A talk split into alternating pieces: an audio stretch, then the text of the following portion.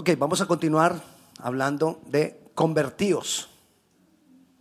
Convertidos. Hace ocho días estuvimos hablando acerca de, convertidos y tomamos el ejemplo del apóstol Pablo, de la conversión del apóstol Pablo.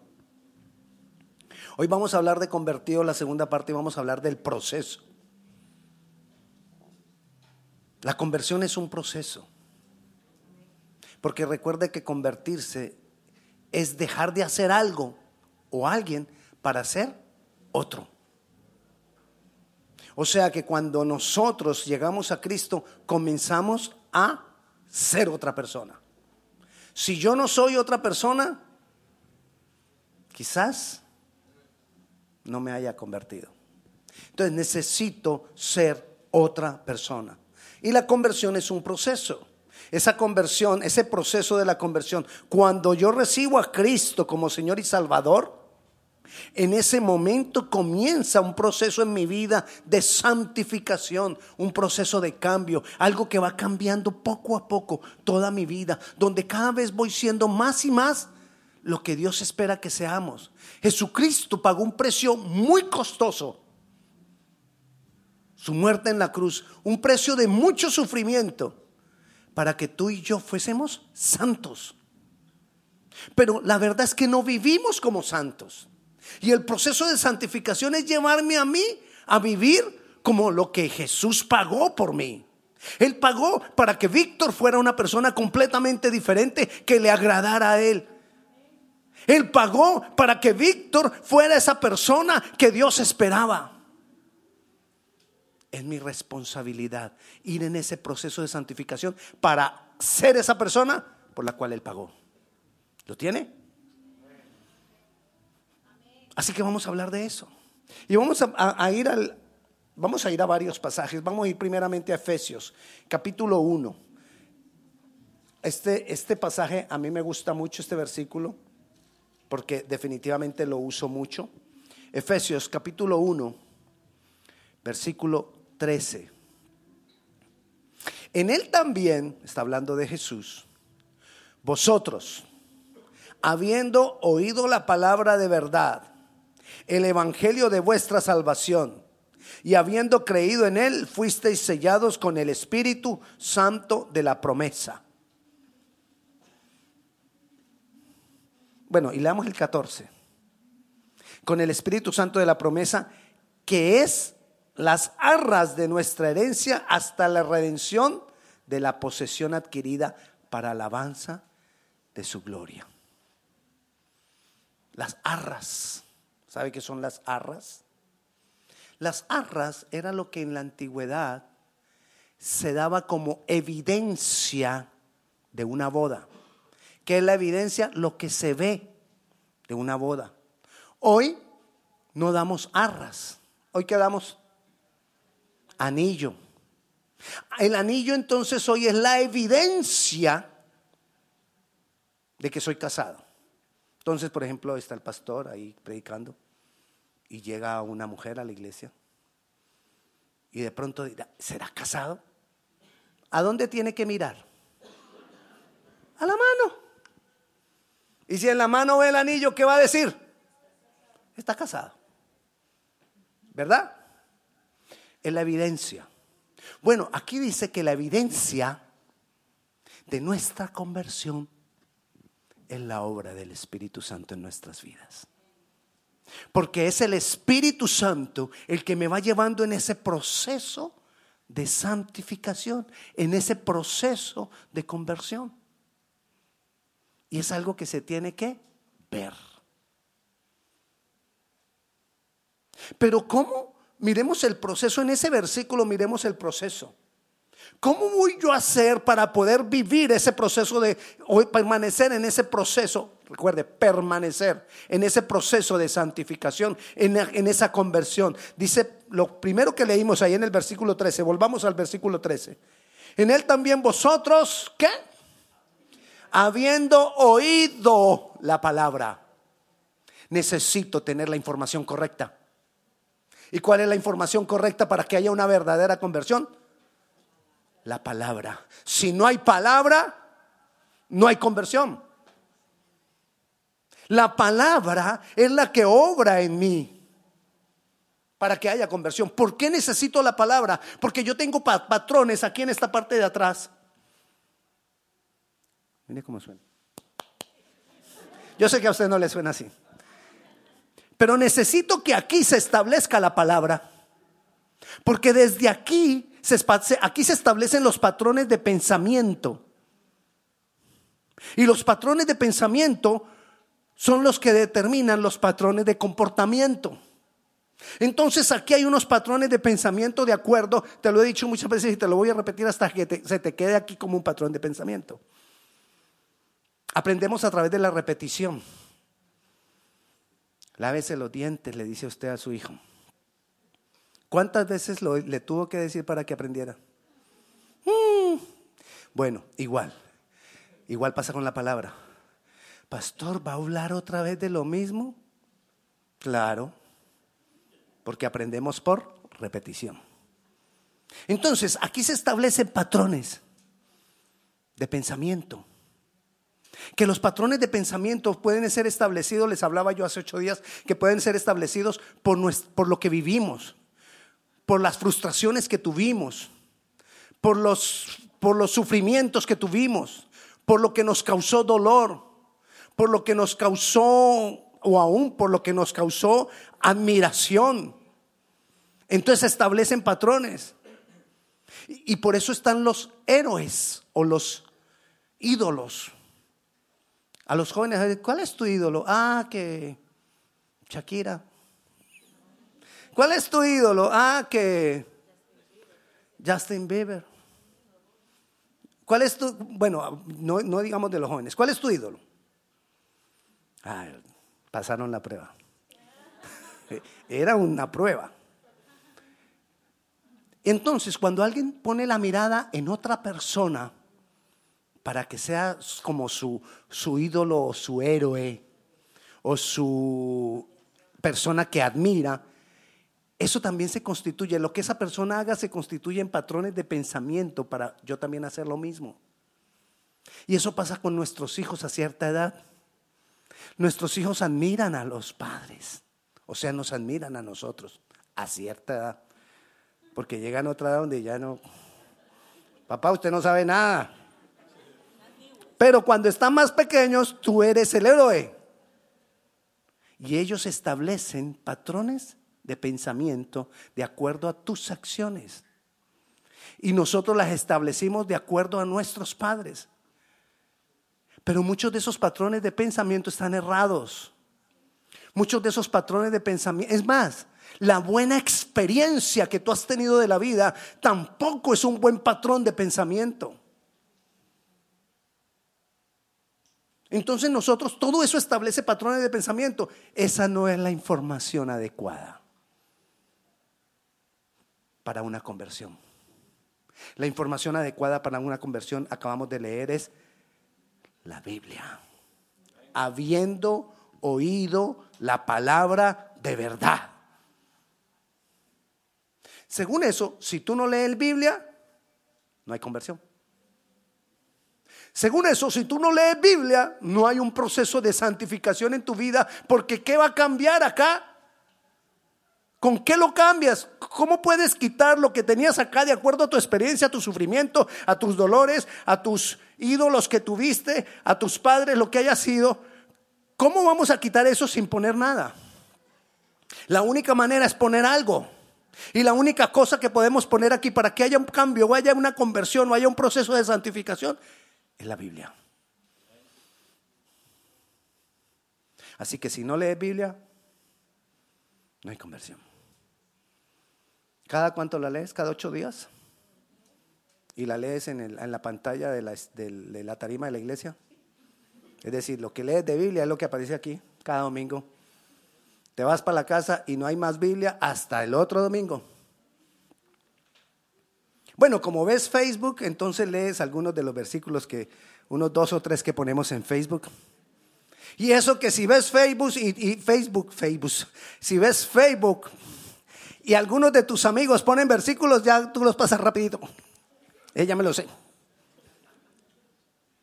Y esa es toda la Biblia que leemos. no va a haber santificación. No hay cambio. No estás en el proceso. ¿Cuál es el segundo paso? Ahí mismo en ese versículo 13. En, él también vosotros, habiendo oído la palabra de verdad, el evangelio de vuestra salvación y habiendo creído en él. ¿Qué es el evangelio? El evangelio, la palabra evangelio son las buenas noticias de lo que hizo Cristo por nosotros. Es decir, si tú no has creído en lo que hizo Cristo por ti, no hay conversión. No hay proceso de santificación. Nadie es salvo por venir a la iglesia. Somos salvos porque al venir a la iglesia escuchamos la palabra y creemos en el Evangelio. Pero en verdad ese, e, e, ese don lo tenemos y lo recibimos cuando hemos creído. Muchos dirán, hoy el pastor está predicando como para personas nuevas. No, estoy predicando para todos los que han dejado de avanzar en su proceso de santificación. Y si tú hoy no, no, estás, no eres diferente a lo que fuiste ayer, esta enseñanza es para ti. Hay días, hay veces se nos pasan días y no hay cambio. Pastor, yo he cambiado. Le voy a preguntar a tu esposa, a ver. Ella es la que sabe. Le voy a preguntar a tu esposo, a ver, él es el que sabe. Le voy a preguntar a tus hijos, a ver, ellos son los que saben. Ahí ya eh, le están diciendo, mamá, usted, yo, lo pillé. Mamá, no has cambiado. Ah, ¿para qué no lo, para qué lo trae aquí? Mándelo a clase. Pero es la verdad. A veces nos enfriamos. Cuando supuestamente nos enfriamos, en realidad no nos estamos enfriando, nos estamos helando. Cuando tú sientes que te has enfriado, es porque ya estás helado. Cuando te sientes que te estás medio tibiando, es porque estás frío. Porque cuando uno se da cuenta, ya la cosa está avanzada. Por eso yo tengo que prevenir. ¿Y qué tengo que hacer? Tengo que leer la palabra. Tengo que tener la información correcta. ¿Cuándo? Hoy. Mañana. Pasado mañana. Traspasado mañana. Tras, tras, todos los días. Lee la Biblia todos los días. Ni un amén. Ay, los pillé. Lee la Biblia todos los días. ¿Usted sabe qué es amén? Así sea, ok. Así lo voy a hacer. Eso quiere decir amén. Y Dios me está escuchando. Así que no, te, no digas amén solo por decir amén. Di amén cuando tú lo vas a hacer. Cuando tú estás dispuesto, ah, de aquí en adelante lo voy a hacer todos los días. Necesito leer la Biblia todos los días. ok, ahora sí fue ya verdadero, es decir, el que se compromete. Necesito creer en el Evangelio. El Evangelio no es solamente que Cristo murió y resucitó, que Cristo pagó por mis pecados. Porque dice a él que cuando hemos creído en Él, debemos saber más de Cristo.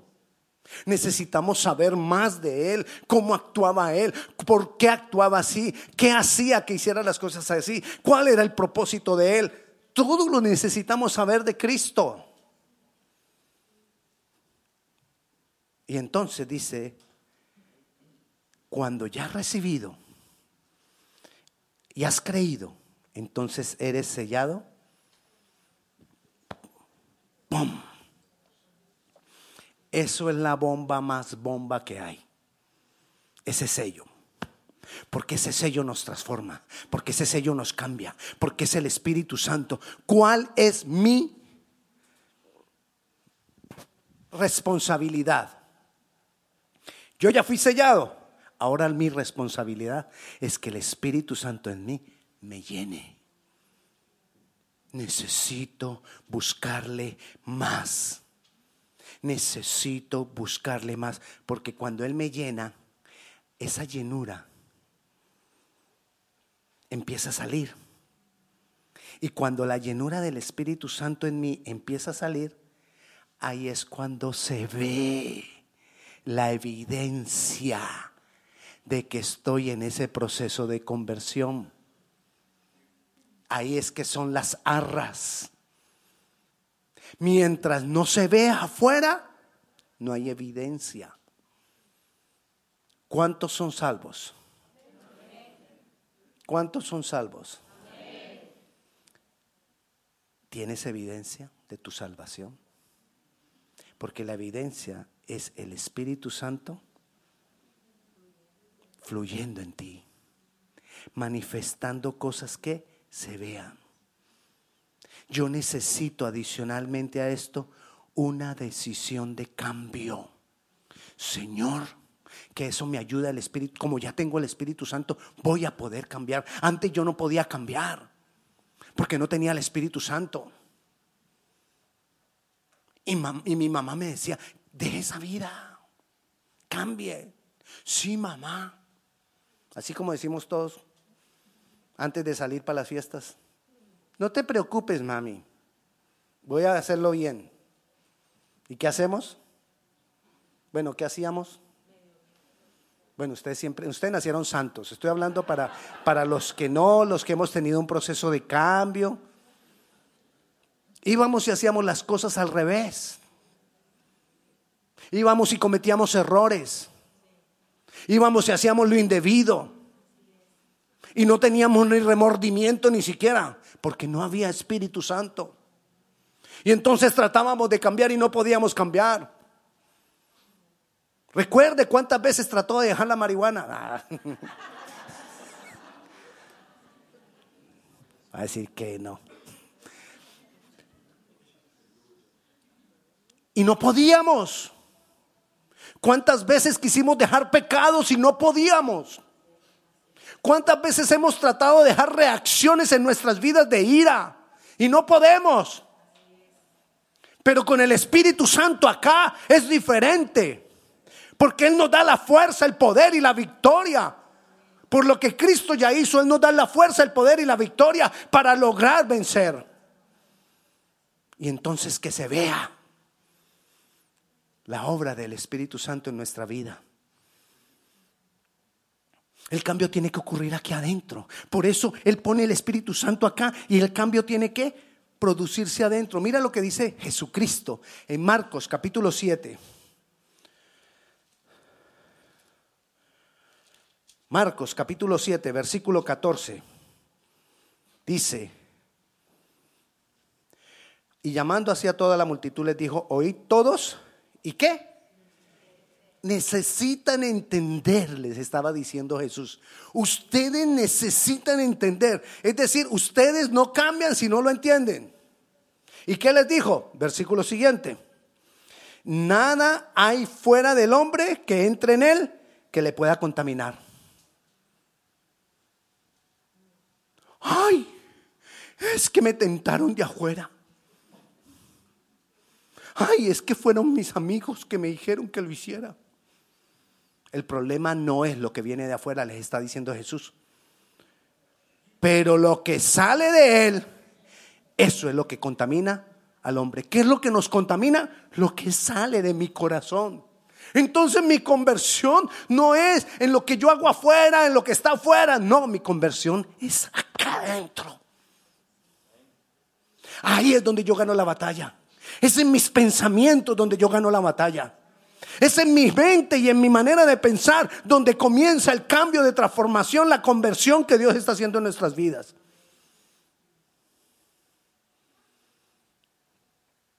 Es aquí. Hágalo que suene. Que suene. Ah, ya, ya, ya. ¿Sabe por qué necesitamos? Porque me tengo que acordarme que es acá adentro. No es allá afuera. Ay. Mire, si el corazón está cambiado, los hombres podemos tener las mujeres cubiertas completamente, que en la maldad de nuestra mente las desvestimos. ¿O no? Entonces no tenemos que cubrir a la mujer. Tenemos que arreglar el problema del corazón del hombre. Le doy un ejemplo nomás. Tenemos que trabajar aquí. Las mujeres están diciendo, ay, es que esos hombres. Aplica igual.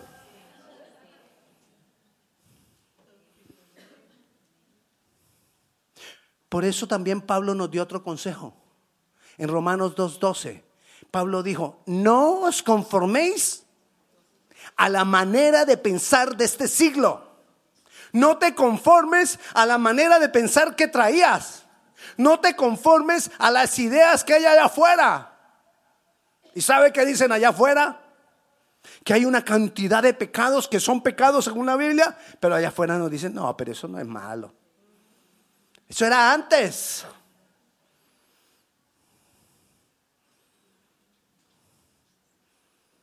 Le doy un ejemplo. Hace unos 60, 70 años, whisky, uy, no. Eso era ilegal. Y comprar o vender whisky era narcotráfico. ¿Verdad? Hoy ¿Whisky? En las rocas, por favor.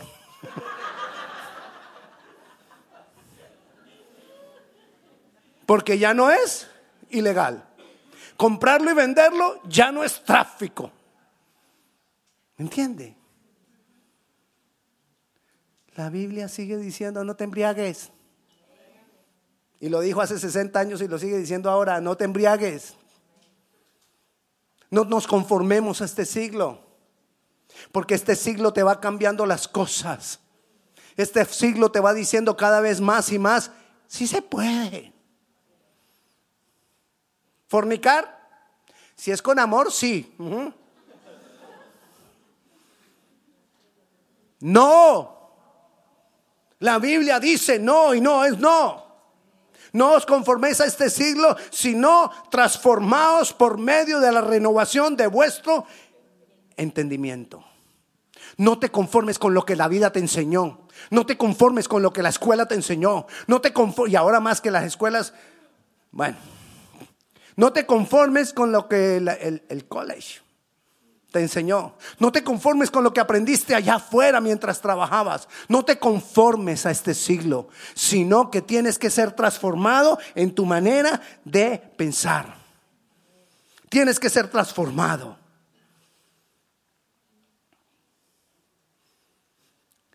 Dios ha prometido darnos un corazón nuevo, ¿verdad?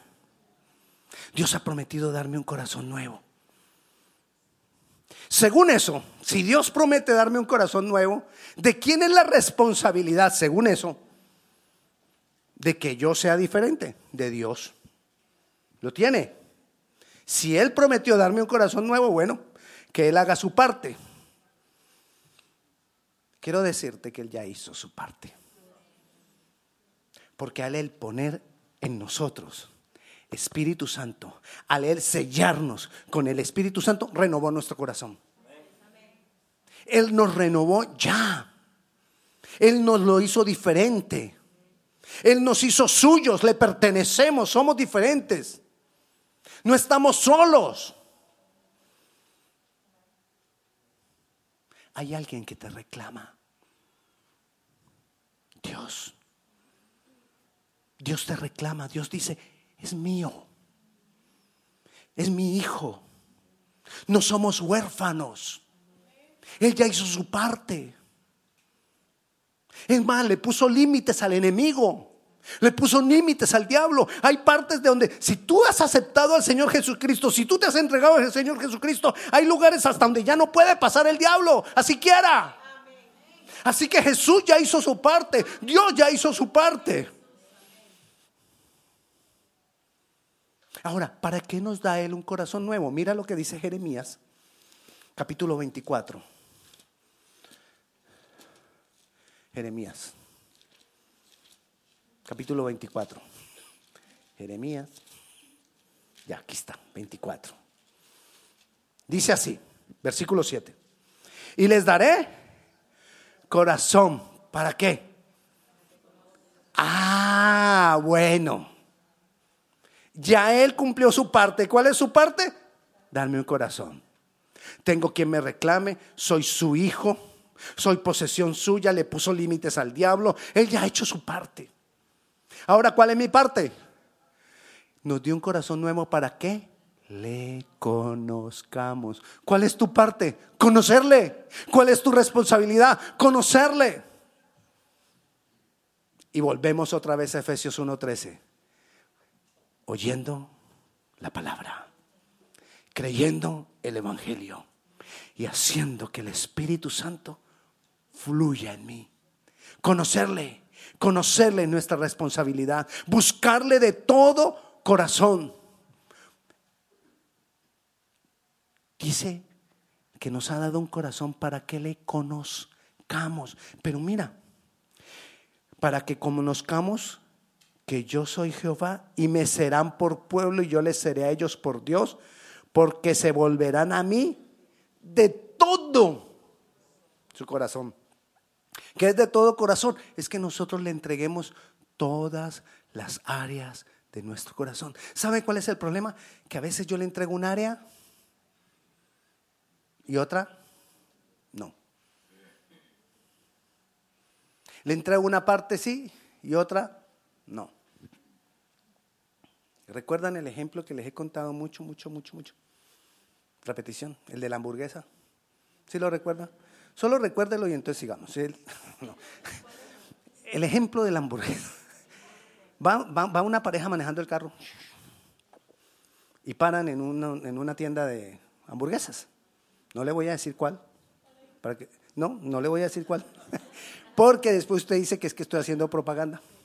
Entonces pararon en, la, en, la, en, la, en, la, en, la, en la hamburguesería. Y entonces, él pide, por favor nos dan dos hamburguesas, papas, soda. Bueno, y entonces le dan la bolsa al tipo y el tipo se monta al carro y se va con la muchacha. Llegan al hotel, abren la bolsa y la bolsa está llena de dinero. Ah, oh my God. Y la muchacha dice, gloria a Dios. El tipo dice, no, yo soy honesto. Esa plata no es nuestra. Ellos se equivocaron. Devolvámonos. Se devuelven.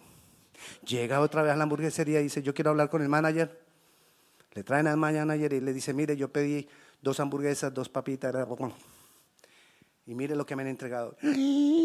El cuadre del día. Uy, qué honesto es usted. ¿Por qué se devolvió a entregarlo? Porque yo soy honesto. Gente así ya no se ve.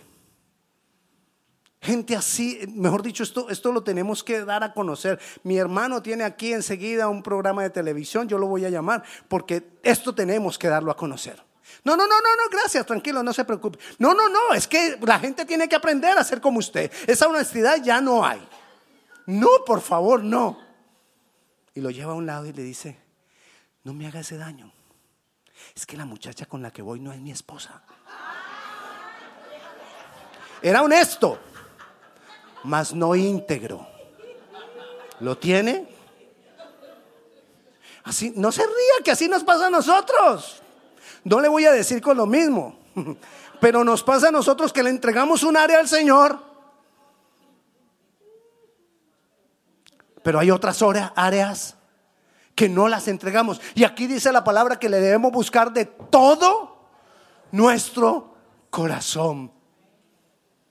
Todas las áreas se las tengo que ir entregando a Él.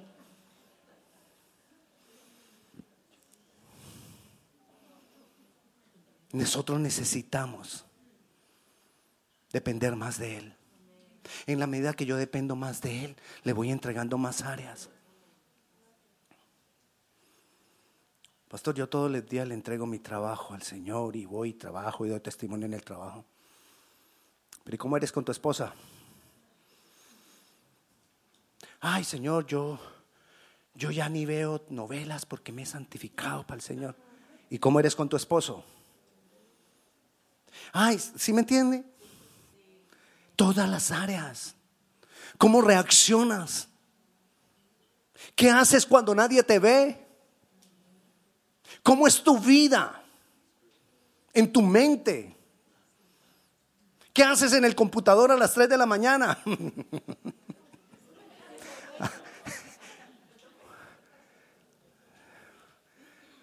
Pastores, buscando por qué orar. Buscando pecados por qué orar. ¿Cómo no?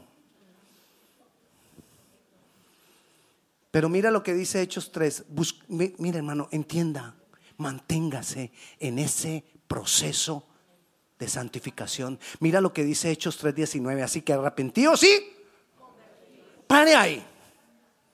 Arrepiéntase de la vieja manera de vivir. Arrepiéntase de la vida que nos mostró el mundo. Arrepiéntase de la vida como usted la aprendió. Arrepiéntase de eso y camine en ese proceso de conversión para que sean borrados tus pecados. Recuerde también, hace ocho días hablábamos de que el 70% de las consecuencias malas de que nosotros vivimos es por nuestras malas decisiones o por nuestros pecados.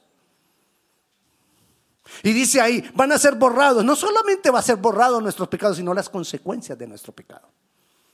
Para que vengan de la presencia del Señor tiempos de refrigerio. Queremos que Dios nos bendiga y no hay cambio en nuestras vidas. Queremos que Dios transforme todas las circunstancias malas a nuestro alrededor, pero aquí en nuestro corazón no hay cambio. ¿Cómo? Si dice ahí, ¿cómo dice? Arrepentidos y convertidos. Arrepentidos, ¿qué es? Es decirle a mi vieja manera de vivir, ya no quiero vivir de esa manera. Renuncio. Renuncio al Facebook. No, no, pues no, no renuncia al Facebook. Renuncia a una parte del Facebook. Pero puede ver las cosas de la iglesia por Facebook. El Facebook no es el problema. El uso que le damos al Facebook. A las redes sociales. Perdón, no Facebook, redes sociales.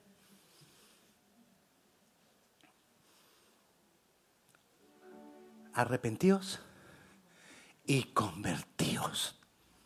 Y entonces, y entonces, o para qué. O sea, después de eso van a venir tiempos de refrigerio. Puede, puede decirme un teólogo, pastor, si usted lee el versículo 20, eso se está refiriendo al gobierno del Mesías cuando venga en gloria. Sí, leamos el 20. Dice Hechos 3, 19.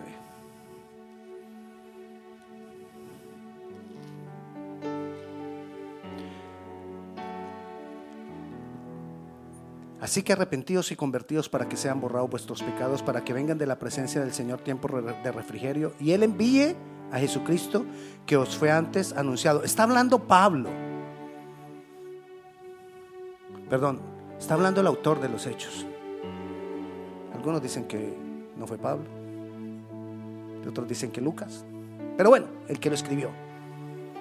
Dice, y él envía a Jesucristo. O sea, Jesucristo ya había venido por primera vez. O sea que está hablando de cuando venga por segunda vez. Que esos tiempos de refrigerio se, ven, se, se manifiestan cuando Jesucristo venga y gobierne las naciones. Sí, esa es la interpretación. Pero lo que nosotros tenemos que mirar es que Jesucristo va a venir a gobernar las naciones. Cuando Él venga a gobernar, habrá tiempo de refrigerio sobre las naciones. Pero hoy Él está gobernando mi vida. Y entonces mientras Él gobierne más mi vida, habrá tiempos de refrigerio para mí. Él trae tiempo de refrigerio sobre lo que Él gobierna. Así que necesito, ¿qué necesito yo? Darle el gobierno de mi vida a Él. Eso es conversión. Que Él me gobierne eso es conversión, que Él mande. Eso es conversión, que Él lo haga que yo obre conforme a Él. Dios quiere hacer grandes cosas con nosotros. Dios quiere obrar en nosotros y a través de nosotros. Dios quiere hacer obras maravillosas. Y Él ya hizo su parte. Él está esperando por tu parte, por mi parte. Estamos enrollados en nuestros propios problemas. Y cada vez nos enrollamos más y no salimos. Y pareciera que vamos en un proceso de deterioro donde la vida se nos enreda más y más. La única manera de parar el proceso de deterioro es el gobierno de Jesucristo en nuestras vidas. Y entonces el, proceso de deterioro se detiene. La ley del deterioro se detiene. Y comienza a funcionar la ley de la restauración, que es todo lo contrario a la ley del deterioro. La ley del deterioro te va llevando en problemas, en circunstancias difíciles, en enredos, te enreda la vida cada vez más. La ley de la restauración empieza a retroceder ese deterioro y empieza a cambiar tu vida y empieza a transformar y empiezan a venir poco a poco tiempos de refrigerio. Él lo tiene planeado para ti, para mí, para sus hijos pero depende de qué tanto lo dejemos gobernar nuestra vida. Conversión tiene que ver con gobierno de Jesús en nuestras vidas. Conversión tiene que ver con el fluir, con el obrar del Espíritu Santo en nuestras vidas. Conversión tiene que ver con que los cambios míos se vean por medio del Espíritu Santo y sean la evidencia ¿Con qué te he hablado hoy? Espero que te lleve a tomar decisiones de permanecer convirtiéndote. Que el Señor pueda tener espacio para transformarnos. Que el Señor pueda tener el espacio para cambiar tu vida, para transformar tu corazón. Él quiere empezar adentro. Nosotros quisiéramos que Él comenzara cambiando las cosas afuera, pero Él necesita empezar adentro. Porque lo de adentro es lo que nos contamina. Cuando lo de adentro es cambiado, aprendemos a manejar nosotros mismos lo de afuera. Cuando lo de adentro es cambiado, aprendemos a afrontar al diablo en las circunstancias que me pone. Cuando lo de adentro es cambiado, tengo el poder y la autoridad para yo mismo cambiarlo de afuera. Vámonos de pie. Te alabamos, Dios, te bendecimos, te damos gloria, te damos honra. Te exaltamos, Dios poderoso. Te necesitamos, Dios. Hoy te damos el gobierno. Si tú no has entregado nunca tu vida al Señor Jesucristo, este es un momento preciso para entregarte a Él. Si tú nunca le has dicho a Jesucristo, Jesucristo, creo en tu evangelio. Creo que tú eres Dios, que moriste por mí. Este es el momento para decírselo. Porque entonces, poco a poco, vendrán tiempos de refrigerio. Si tú necesitas nuevamente renovar tu pacto con Dios, si tú necesitas entregarte otra vez, este es el momento para hacerlo. Y se lo hacemos con un compromiso, con una oración, de todo corazón, pero hablada con nuestra boca. Y yo te invito a que le digamos juntos, con nuestra boca, Señor Jesús, abro mi corazón a ti Creo que tú has pagado por mis pecados. Creo que tú eres Dios. Hoy recibo el Evangelio y te recibo a ti como mi Señor y mi único Salvador. Y recibo la salvación como un regalo de ti. En el nombre de Jesús. Amén. ¿Hay alguien que por primera vez haya hecho esta oración delante de Dios? Levante su mano, yo quiero orar por usted. Si hay alguien que por primera vez se haya entregado ahora a Jesucristo, Levante su mano, yo quiero orar por usted. Ok, vamos a orar todos para mantenernos en ese proceso de santificación. Señor Jesús, aquí estoy. Yo decido, yo decido, Señor, caminar, avanzar en el conocimiento de ti.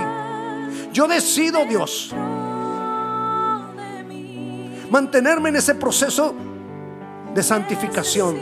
Yo decido, Dios, negarme a lo que aprendí de la vida, a la experiencia, al dolor, al pasado. Y hoy decido, Señor, tu palabra, tomar tu palabra. Hoy decido vivir por el Evangelio. Hoy decido buscar más y más la llenura de tu Santo Espíritu.